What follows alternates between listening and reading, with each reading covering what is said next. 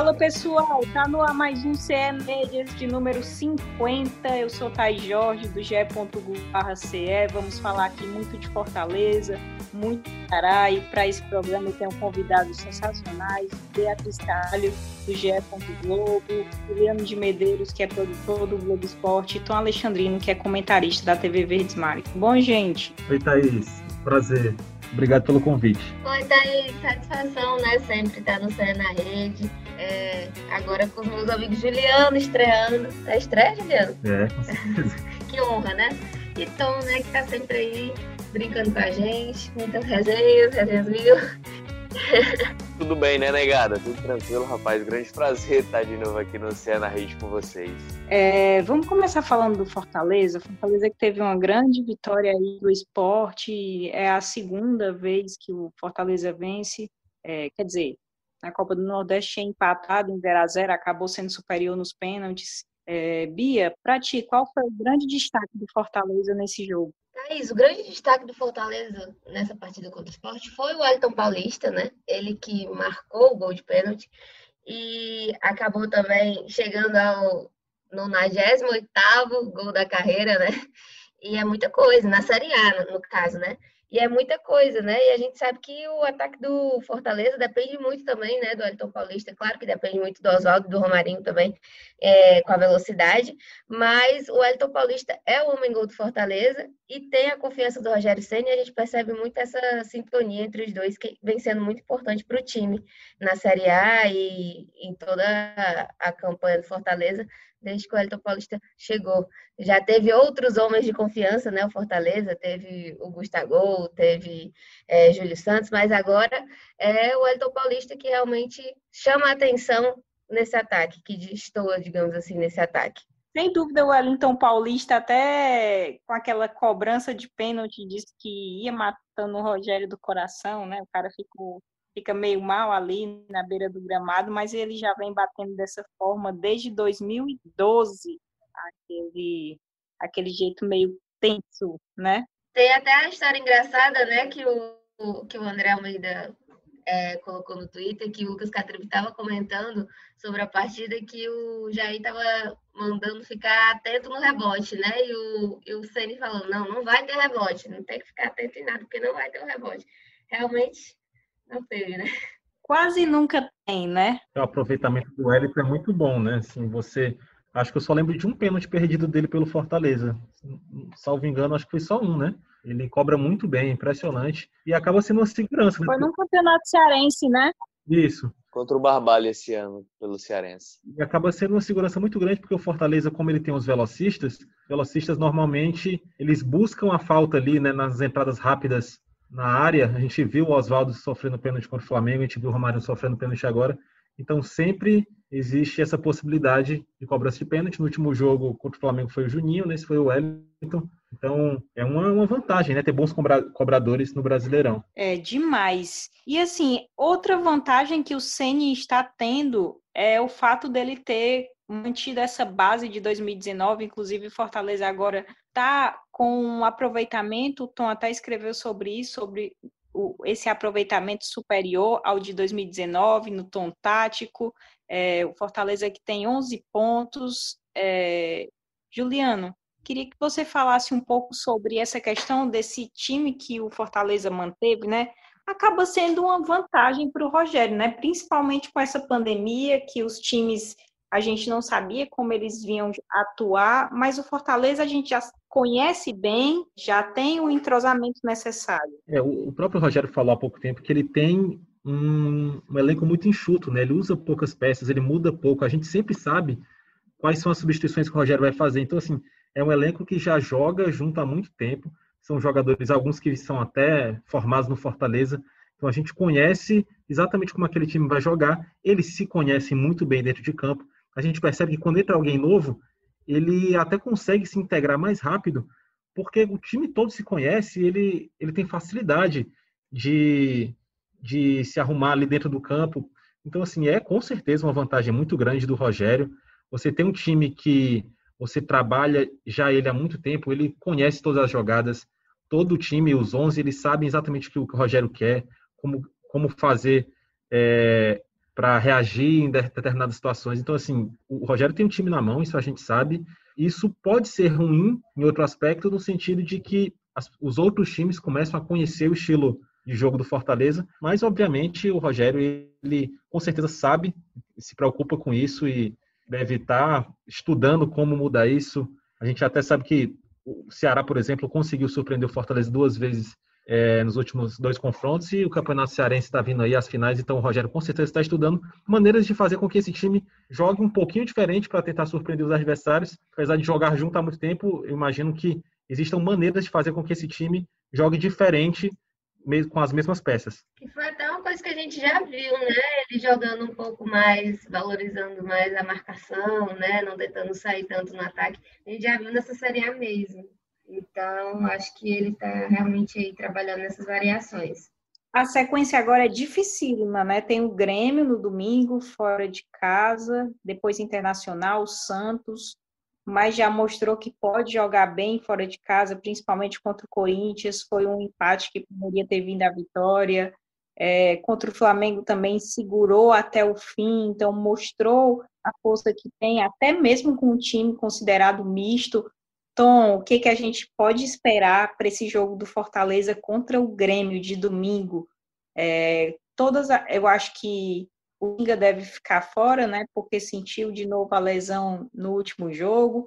O Jackson acredito que também não volte, mas Gabriel Dias está ali à altura para substituir o Tinga. Então, o que é que você espera desse jogo? Eu acho que a situação envolvendo os laterais é uma equipe que tem pelo menos dois titulares, né? Do lado direito e do lado esquerdo. Você não olha e simplesmente diz que o Tinga é titular, o Gabriel Dias, ou Carlinhos, ou o próprio Bruno Melo. Isso acaba variando de acordo com a exigência do jogo, ou até mesmo com a maneira com que o Fortaleza se porta para buscar a vitória, né? E aí a gente estava falando sobre uma reclamação do Rogério, que é super natural, e até uma escolha dele por trabalhar com um elenco um pouco mais enxuto, e aí a repetição de escalação, e o torcedor muitas vezes reclama, ah, tira o David, ah, tira o David.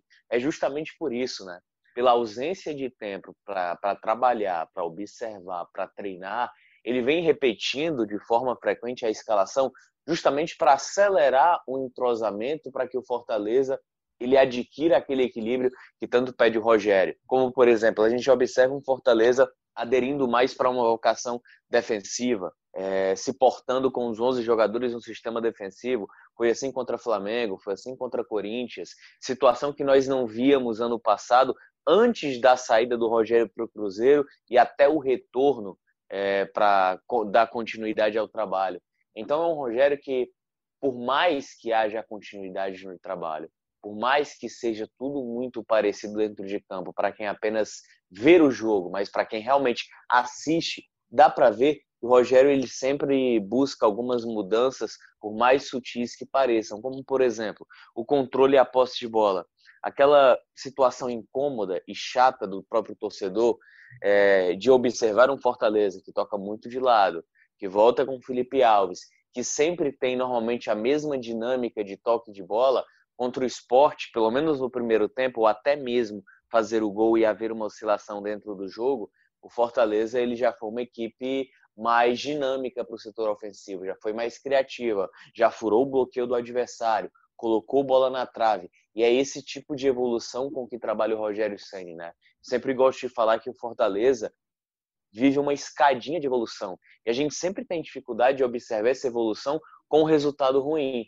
Normalmente analisamos futebol a partir de dois pontos de vista: a derrota e a vitória. Não há aquela fronteira entre os dois de avaliação. E aí você vai enfrentar três equipes pesadíssimas na sequência. De um Fortaleza que Segundo o Rogério, falta sentir mais o gosto da vitória. Eu acho que falta mais essa ambição para vencer adversários grandes dentro da competição, para até dar um pouco mais de motivação é, nesse entrosamento que busca o Rogério Ceni com essa formação. Provavelmente deve enfrentar um Grêmio poupando jogadores, deve enfrentar também um Internacional da mesma forma, por conta da Taça Libertadores da América. Né? É, então, eu acho que a gente está falando de elencos recheados, de elencos de qualidade, que tem esse poder de rotatividade sem talvez perder um padrão de qualidade, mas ao mesmo tempo perde entrosamento. E aí é onde eu vejo a oportunidade do Fortaleza de talvez contra Grêmio e Internacional, não coloco nem o Santos, que é um capítulo um pouco mais à parte. Mas visando esses dois confrontos específicos, acho completamente acessível se o Fortaleza mantiver esse crescimento de produção contra equipes grandes, possibilidade sim dessa vitória vir. Lembra aquela evolução que a gente fala entre os jogos? A evolução nítida, como a equipe se portou contra Corinthians e Flamengo, se mantiver, quem sabe essa vitória ela não pode acontecer, inclusive já no próprio domingo contra o Grêmio. E falando aí desses jogos, né, no Rio Grande do Sul, o Ceará enfrentou o Internacional, perdeu, valeu a lei do ex, Galhardo marcando duas vezes. Não fez um primeiro tempo ruim, não. O, o Ceará fez um, um primeiro tempo de organização defensiva, boa organização defensiva, acabou sofrendo aquele gol do, do Galhardo no primeiro tempo. E aí, no segundo tempo, realmente o Internacional veio bem mais agressivo, teve aquele erro do Gabriel Lacerda que comprometeu. O Ceará saiu com essa derrota, mas o que chamou atenção foi o fato do Ceará ter tido apenas uma finalização a gol nos 90 minutos. Bia, esse reencontro do Ceará com o Thiago Galhardo não foi saboroso, né? Você poderia falar um pouco desse panorama do jogo? A gente fez o jogo juntas no GE. Isso, Thaís, foi um encontro com ex pesado, né? A gente até brincou com isso. Mas é isso que você falou. O Ceará começou muito bem no primeiro tempo, né? Naquele, naquela proposta de marcação, né? De tentar é, vencer no erro do adversário, tentar causar esse erro para poder conseguir as oportunidades e até conseguiu com o Kleber uma chance que o Vitor Costa foi buscar lá na linha do gol, né? Então, é, foi a melhor chance do Ceará nesse primeiro tempo. O Inter estava muito acuado, digamos assim, é, não estava tão à vontade no jogo, ficou ali mais na defesa, do meu campo para trás, e o Ceará aproveitou para investir muito, entrou com todo o gás, como a gente fala. E aí, nesse primeiro tempo, se sobressaiu o Thiago Galhardo, né? Que, é o, que vem sendo o artilheiro do Brasileirão, que realmente está muito bem em todos os jogos do Inter e está desequilibrando. Então, foi o individual que salvou ali no primeiro tempo. O Thiago Galhardo achou aquela oportunidade, estava em impedimento, teve a sabedoria, né, digamos assim, de sair do impedimento para poder marcar o gol e não comemorou, né, em respeito ao Ceará, mas é, de fato foi ele que, que fez ali aquele primeiro tempo e pelo, pelo gol que ele acabou fazendo no primeiro tempo, o Inter foi se soltando para o segundo tempo, né? Voltou é, do intervalo bem mais solto, é, fez uma atuação bem melhor, bem mais digna de um, de um do líder da Série A. E realmente o segundo tempo foi do Inter, né? O Ceará teve ali, tentou se segurar, tentou reverter o placar, mas teve ali, infelizmente, o gol, do, o, o erro do Gabriel Lacerda, é, a roubada de bola muito boa, que acabou restando em outro gol do Galhardo também, né? Galhardo muito bem, é, driblou ali e fez o gol, dois gols do Galhardo no jogo contra o Ceará, não foi muito bom para o torcedor que sentia falta do Galhardo. É, enfim, mas eu acredito que o Ceará não jogou mal. Eu até comentei sobre isso, né? A gente comenta muito durante o jogo. Não, não vi uma atuação ruim. Eu, durante o primeiro tempo, eu até falei que, é, apesar das trocas, né? Porque o Ceará foi a campo com trocas significativas, principalmente na defesa. Trocou é, Samuel Xavier, Bru, é, Bruno Pacheco e Luiz Otávio. Perdeu os três de uma vez. É, teve o Alisson, o Gabriel Lacerda e o Eduardo, e não estava tão mal, não, quer dizer, não estava mal, né, a defesa, até o erro do Gabriel Lacerda. Então, é, assim, é claro que complica muito mais a questão do, do aproveitamento do time, né, do entrosamento, até porque a equipe não, não atua junto e não tem tempo para treinar, por exemplo. O time chega, viaja hoje, chega é, se reapresenta no sábado, a gente está gravando na sexta-feira, se reapresenta no sábado e já enfrenta o Flamengo no domingo. Então, realmente é uma maratona, não dá tempo de treinar e perder jogadores tão importantes depois, antes de um jogo contra o líder, realmente pesou muito nessa derrota. Não que fosse uma coisa que não fosse esperada, né? Perder para o líder do campeonato, mas com certeza é, talvez desse para segurar mais se tivesse com o time titular. Júlia, agora a gente vai ter esses retornos importantes: Luiz Otávio, Samuel Xavier, Bruno Pacheco, Leandro Carvalho, Guto Ferreira, a do gramado. É possível surpreender o Flamengo em casa? É complicado contra o Flamengo, né? Falar do Flamengo sempre é, é complicado, mas é, como a gente viu, o Fortaleza fez uma boa atuação contra o Flamengo fora. Acho que o, o Ceará vai tentar também, pelo menos, um empate ou tentar surpreender, conseguir arrancar uma vitória. A gente já viu esse time do Ceará é, trabalhando muito bem defensivamente, né? Sabendo se armar defensivamente, sabendo sair e achar gols. Então, imagino que o Guto Ferreira já está pensando nesse jogo do Flamengo há muito tempo, já está se organizando, já está planejando. Agora, com essas voltas, jogadores muito importantes, né? Praticamente é, todos titulares, né? A gente sabe que o Samuel Xavier praticamente não fica de fora de nenhum jogo do Ceará. Precisou ele ser expulso para poder descansar. Então, com Luiz Otávio, Samuel Xavier, Bruno Pacheco, Leandro Carvalho. Leandro Carvalho que, inclusive, tem gols, tem um gol importante contra o Flamengo já muito bonito. Então, é, eu imagino que o Guto ele estudou bem esse jogo. Ele deve tentar fazer uma estratégia de ficar, mesmo sendo um jogo em casa, ficar um pouco mais recuado e buscar surpreender um gol é, tentar abrir o placar antes para ficar mais tranquilo e tentar se defender para conseguir os três pontos. Quem sabe um ponto, o jogo começa 0 a 0 sabe, né? Então, um ponto não seria uma má ideia para o Flamengo. O Flamengo do Domi que está se achando, que está cada vez mais mostrando atuações muito interessantes. Imagino que vai ser bem complicado para o Ceará, mas em casa o Ceará com certeza não vai se contentar com a derrota. Bom, vamos falar aqui dos jovens garotos do Ceará. É, Gabriel Lacerda cometeu um erro, né, que resultou no gol do Ceará. Ele é um jovem, um jovem zagueiro do Ceará, ganhou muita confiança com Guto Ferreira, com a saída do Klaus, né, que está no DM, ele ganhou esse espaço, mas ontem errou.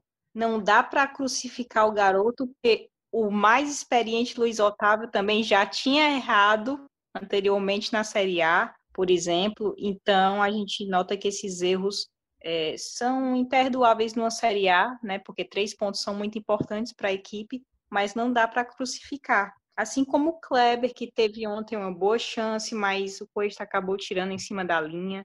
É, o fato desses jogadores, por exemplo, o Kleber estar tá sob holofotes na Série A, isso pesa para o jogador é, ele está sentindo um pouco desse, dessa responsabilidade que, que foi colocada nele, exemplo? Eu acho, Taizinha, assim, acho que, que há vários aspectos onde a gente pode analisar, né? Eu acho que a partir do momento em que você ganha uma responsabilidade na qual não te depositam expectativas ou perspectivas, eu acho que a tua responsabilidade ou o seu peso para poder trazer um resultado ou você entregar é, é, uma, um, um, poder de qualidade naquilo que não se espera, eu acredito que é um, é um caminho um pouco menos tortuoso.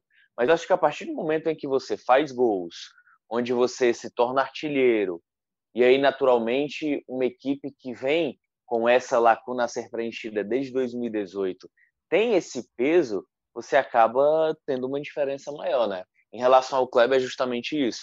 Eu acredito que, até pela forma como o Ceará vem atuando nos últimos jogos, pelo fato da figura centroavante, nós sempre cobramos gols, nós sempre temos a sensação de que se o Ceará ele não sai zerado dentro de campo, a obrigação número um de fazer gols é do Kleber. Mas a forma como o Ceará vem atuando nos últimos jogos, ou a necessidade com que ele teve que atuar, é, não proporcionou tanto esse jogo de finalização do próprio Kleber. Mas falando especificamente da partida contra o Internacional, não é uma oportunidade que você pode desperdiçar. Eu acho que a partir do momento em que uma equipe dentro de campo, jogando contra o Inter, da forma como o Inter atua, é, marcando pressão, e você sabe, quando se marca pressão em cima, dificultando a saída de bola do adversário, é natural que você tenha um desgaste físico muito grande. E aí as oportunidades, naturalmente, elas vão aparecer, porque você obriga o adversário a errar. E o Ceará teve pelo menos duas, três oportunidades disso. E realmente o Kleber ele não fez uma boa partida do ponto de vista técnico. errou aquela finalização quando poderia sim ter um, um, um poder de definição melhor, é, matou um contra-ataque do Ceará, onde o Matheus Gonçalves passava sozinho do lado esquerdo em velocidade, justamente nas costas do Saravia, e aí acabou matando esse contra-ataque. Então o Kleber, especificamente a partir de ontem, tecnicamente ele não esteve bem.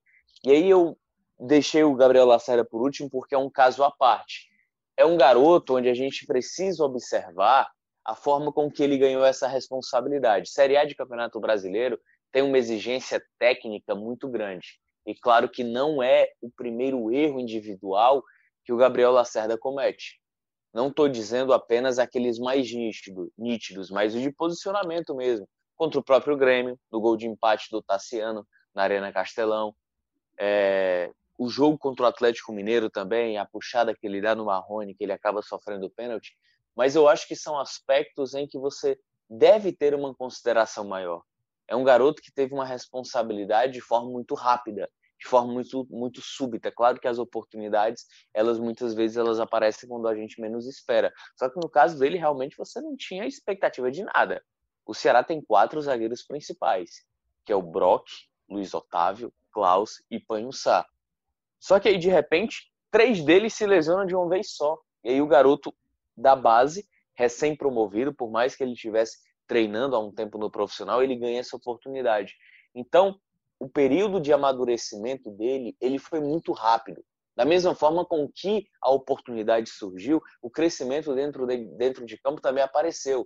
Então, um garoto que a gente pode reunir mais aspectos positivos do que negativos. E aí é onde entra o diferencial do treinador. Errou, não saca do time. Eu acho que você precisa dar esse poder de amadurecimento ao garoto. Claro que o erro contra o Inter ele, ele foi é muito complicado você querer é, talvez salvar a pele do jogador, mas ao mesmo tempo a gente está falando de um atleta em ascensão, de um atleta que teve uma responsabilidade de forma muito súbita dentro do conceito da Série A, da exigência técnica. Eu acho que a gente precisa ter calma, cautela, paciência, trabalhar esse processo de maturidade que é super natural e claro que não deixar de dar as oportunidades para o garoto, assim como o Guto vem fazendo. Que em diante de outros erros que ele cometeu, o Guto bancou. O garoto foi muito bem contra o Atlético Goianiense. O garoto também foi muito bom em outras oportunidades que ele teve nessa Série A de Campeonato Brasileiro. Mas eu acho que é preciso, mais do que nunca, trabalhar esse aspecto técnico, principalmente de posicionamento e quando ele tenta sair jogando. O Gabriel Lacerda ele surge no jogo contra o Grêmio que ele não ia jogar é, e o Klaus ele sente no aquecimento, né? O Klaus ia ser o titular Isso. e ele sente no aquecimento, então o Gabriel cai uma titularidade numa Série A para ele de repente e obviamente é, ele está em evolução e eu imagino que o Guto entenda o risco de que um jogador mais jovem, com os primeiros jogos da carreira como profissional, na Série A, nesse nível de pressão que o Tom explicou, ele vai cometer os erros, né? Eu acho que é natural. Acho que o nível de cobrança ele é equivalente a, ao nível da competição, né? Assim, por, por estar na Série A, por estar é, sendo titular, é óbvio que esse tipo de coisa vai acontecer. Se ele estivesse jogando numa Série B, numa Série C, em outra situação, é, seria natural que a, cobrança fosse diferente, né? Esses erros seriam diferentes. Mas ele está na Série A, ele está no Ceará, ele está como titular em algumas oportunidades então é muito natural que o Guto entenda que esse tipo de erro vai acontecer e faz parte, né? Eu acho que a torcida também tem que entender que é, o processo de construção de um jogador, a sua experiência, a sua maturidade, ela, ela passa por esses erros também. Exatamente. Outro detalhe, Juliano, Thaís, Bia, torcedor que está nos acompanhando, é que a questão da mudança é, de leitura da própria partida, né? Se a gente viu no primeiro tempo internacional que tentava sair sempre por todos os setores. O Ceará fazia marcação-pressão. Quando o Inter melhora no segundo tempo, tem mais poder de finalização, acontece o inverso. O Inter passa a marcar pressão. E o Ceará, em nenhum momento nessa Série A de Campeonato Brasileiro, ele ainda tinha lidado com equipes que marcam em cima, que marcam a saída de bola. Então, é essa mudança de posicionamento dentro de campo que muitas vezes cria dificuldade. E aí, vem a questão da experiência e da juventude. essa mudança de postura tática dentro de campo dificultou até mais a saída de jogo do Ceará. O Gabriel Lacerda é um cara que tem uma saída de jogo de muita qualidade, com passes longos, com passes curtos também, mas eu acho que a partir do momento que ele é surpreendido com aquela marcação mais em cima do Inter, desde a saída de bola, o, o garoto acaba tendo um pouco mais de dificuldades e mobilidade técnica para poder sair. É a questão de entendimento do jogo. E aí, só com a idade e a experiência que ele vai adquirindo essa situação. E foi uma defesa que não, não jogava juntos, né? Todo mundo que, que jogou ontem, os laterais, os zagueiros, eles não, não estão sempre juntos. E é aquela coisa, né? É, o, o atacante perdeu o gol, ele tem uma cobrança, mas um zagueiro, um goleiro, ele entregar um gol faz a pressão é muito maior da torcida, né? Existe muito mais, existem muito mais críticas. Então é, a torcida ela tem que tem que entender que faz parte, né? Esse tipo de erro ele faz parte, é ruim, mas se o Ceará espera ter um, um grande zagueiro, um bom zagueiro no Gabriel Lacerda lá na frente, ele vai ter que encarar que esse tipo de erro ele acontece apesar de ser uma Série A. Ontem, depois do jogo, nas redes sociais, é, os torcedores pediram muito reforços, né? Subiram hashtag, tentaram subir hashtag, enfim, a gente acaba fazendo pós-jogo e acompanhando aquele termômetro de redes sociais. E aí minha pergunta vai para os três, assim, para vocês, o que é que está faltando ainda de reforços para o Ceará? Quais são as principais carências na equipe?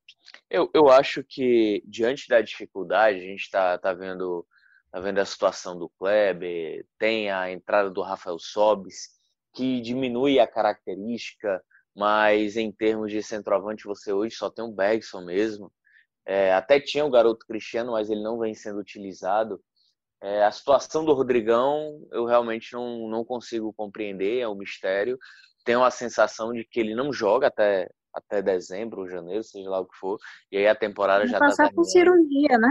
Pois é, então é uma situação, é porque tem a questão do prazo de recuperação, né? Ninguém sabe. Então eu não conto mais com o Rodrigão. Eu vejo que o Ceará precisa de pelo menos um centroavante e um jogador de velocidade que seja opção, apesar do Matheus Gonçalves ser um jogador voluntarioso, jogador de velocidade, mas taticamente falando, porque o jogo não é só velocidade. Porque se fosse só velocidade, tem milhões de pontas aí no futebol brasileiro distribuídos que você pode colocar e contratar ali para correr, mas isso não é maratona. Você precisa pensar o jogo. O Matheus Gonçalves ele ainda tem essa, esse grave problema de pensar o jogo ou o que vai fazer com a bola. Primeiro ele baixa a cabeça, corre, depois ele pensa no que vai fazer. Então, hoje, infelizmente, claro que ele ainda ele evoluiu muito nesse aspecto, principalmente na questão de marcação. É um jogador que, na minha visão, é um décimo segundo jogador.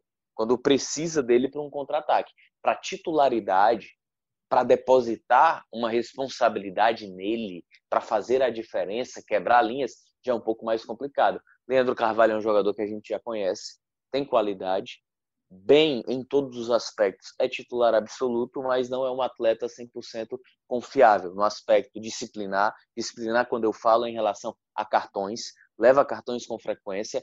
É um jogador que oscila muito, é vagalume dentro dos jogos, é, então é uma situação um pouco mais complicada.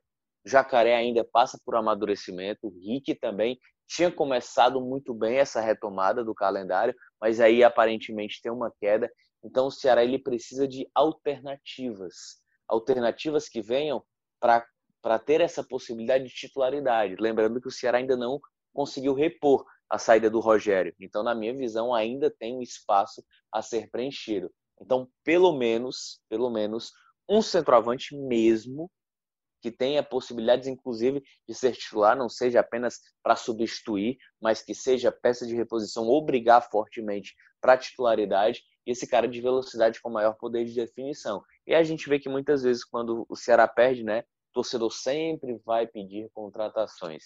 É super natural isso acontecer. É, eu concordo com o Tom. E acrescentando um pouco, é aquela questão também que o Guto já tinha falado, não pedindo reforços, mas comentado, que ele não tem opções do banco que substitua a altura alguns jogadores tecnicamente, né? Como é o caso do Vina, do Sobral do Charles. Então, é mais nesse sentido mesmo de ter opções para poder ser titular e também ter opções para poder modificar o jogo ali na hora, né? Olhar para o banco e ter como mudar tudo. E também concordo. Ele falou, né, Bia? Como ele falou, um jogador para fazer o link, né? Isso, isso, fazer essa distribuição, né? Pensar o jogo, essa coisa que a gente percebe que fica falha quando não tem, pelo menos, o Vina fora, né? Que a gente viu no início do Brasileirão o Vina fora em alguns jogos por conta de lesão e a gente percebia que realmente era outro time do que o que tinha jogado na Copa do Nordeste, e tinha bem mais essa conexão, essa, essa criatividade ali no meio, assim dizendo, né? E essa, esse ponto que o Tom falou, que eu acho que é muito importante, né? Esse jogador que está ali entre Leandro Carvalho, Matheus Gonçalves, mas que os dois é, ainda não estão no melhor momento, né, para estar tá ali naquela titularidade, digamos assim.